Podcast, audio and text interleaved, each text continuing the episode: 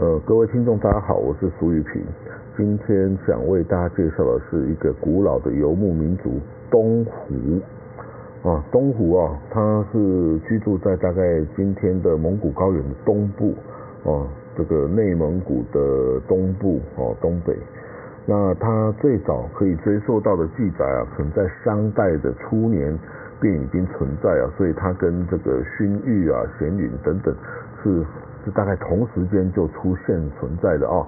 那在先秦的古籍《山海经》里面哦提到了东湖在大泽东，夷人在东湖东哦。那所谓的大泽，推断是今天内蒙古呼伦湖啊，就是说东湖的居住地啊是在呼伦湖的东边，然后夷人呐居住在东湖的在更东边哦。哦，到了春秋战国时期啊，东湖居住在这个燕国和赵国的北方哦。那《史记》的《匈奴列传》记载哦，燕北有东湖山戎。这个时期的东湖啊，最最是强盛，号称空闲之士二十万哦，就是可以拉弓射箭的战士哈，有二十万人之多啊，一次召集起来哈。那他曾经多次南下侵入燕国，后来呢，燕国的大将军啊叫秦开啊，这个率军北上击败了这个东湖啊。那东湖啊，到了秦末哦汉初的时候啊，被匈奴给灭亡了哦，莫顿单于啊打败了这个东湖。那整个东湖啊，它大概存在了一千年之久啊。那东湖后来分裂，就成为鲜卑与乌桓两支啊仅存的这个哦部落哦。那现在一般人认为，语言学家啊，一般这个研究认为啊，东湖的语言呢是属于蒙古语族。那它是从这个原始的蒙古语族这个传承下来的哦。那东湖呢被这个匈奴消灭之后啊，这个所逃向的这个鲜卑山哈。这个大概大家认为哦，今天的这个大兴安岭哦，就是鲜卑山。那在中国古代呢，我们称呼呢外族人哦，或是野蛮人呐，北边来的这个游牧民族啊，说他们是胡人、胡族哦。但是胡啊这个名称，其实哈它本身并没有贬义哦，反而是是好的意思哦。就因为这个胡啊是。这个北边的这个胡人自称哦，说我们是胡。那因为呢，这个苏玉平我啊，曾经曾经这个奉派到驻蒙古代表处服务过哈，我也学习过蒙古话。那在蒙古语啊，它这个胡户就是儿子的意思，就是胡和胡户迷你户就是我的孩子，迷你户户就是儿子啦。哦，那女儿是哦哼哦哼，那另外呢，蒙古语中的人类啊，就是我是呃蒙古人哦，我是台湾人，呃，比台湾的混混就是这个混，就我觉得呢，这个其实就是匈奴的这个匈啊的发音的来源，混就是汉就 H U N 然后好，那东湖呢属于是蒙古语族然后蒙古语族。他以胡自称啊，那他们是我们大家称他是东胡啊，那西胡是谁？其实就是匈奴哈，匈奴就是称为西胡了。那这个据《汉书·匈奴传》说啊，这个当时的单于啊，给这个大汉的天子啊一个书，呃，一个信函啊，曾经说南有大汉，北有强胡，胡者。天之骄子也，不不为小礼以自凡哦，所以他们是很骄傲的说，我是个很强大的胡人哦。那这个当然了，我们其实知道是秦末哈，这一开始之前就在莫顿单于这个让这个匈奴强大之前啊，其实东湖的势力是远远比匈奴还要强大的哈。那这个史记的匈奴列传曾经这样描述东湖啊，就说东湖强。而月之盛哦，就是东湖很强大，然后月之也很那个强盛哦。那当时的匈奴哈，这比这个月支啊的月支西边的那东边是东胡，比他们都还这个衰弱。那这个，但是因为莫顿单于啊，他刚把他的父亲啊头曼单于啊给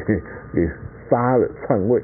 哦，所以哦，他就开始开疆拓土啊，他对土地还蛮执着的哈。那那个时候呢，东胡啊向这个匈奴索要这个珠宝啊，还要索要马匹啊，甚至连那个莫顿单于的这个胭脂啊的老婆啊也都要去了。哦，这个匈奴人真的是气得半死哈！这个所以莫顿单于等到整军精武啊，就开始率军向东湖进攻。哇，结果东湖一下发现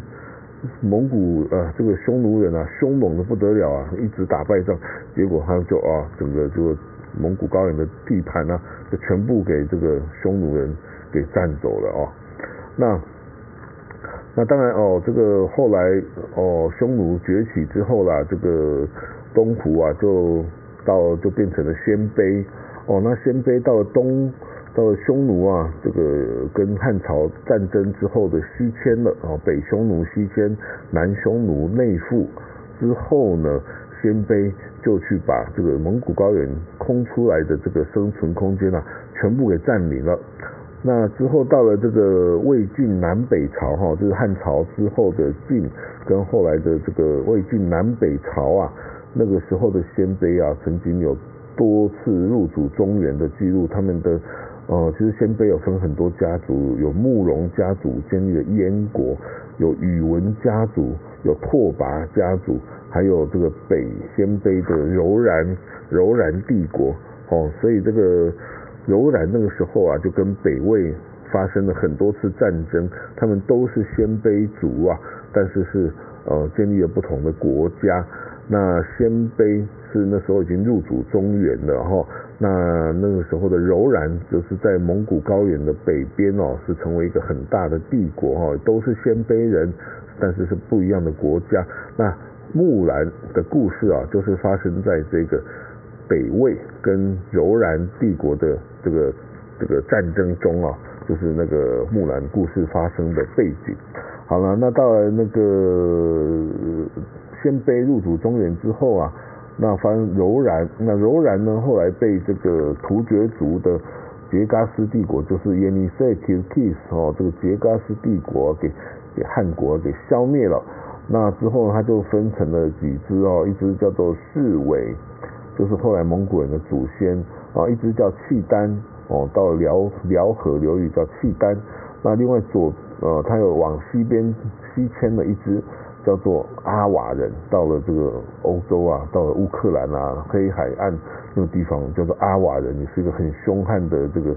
这个草原游牧民族啊，入侵欧洲。哦，所以这个柔然帝国也是哈非常强大一支这个鲜卑族哈。那当然后来的辽啊契丹就就建立了辽帝国哦，辽帝国啊辽帝国呢之后被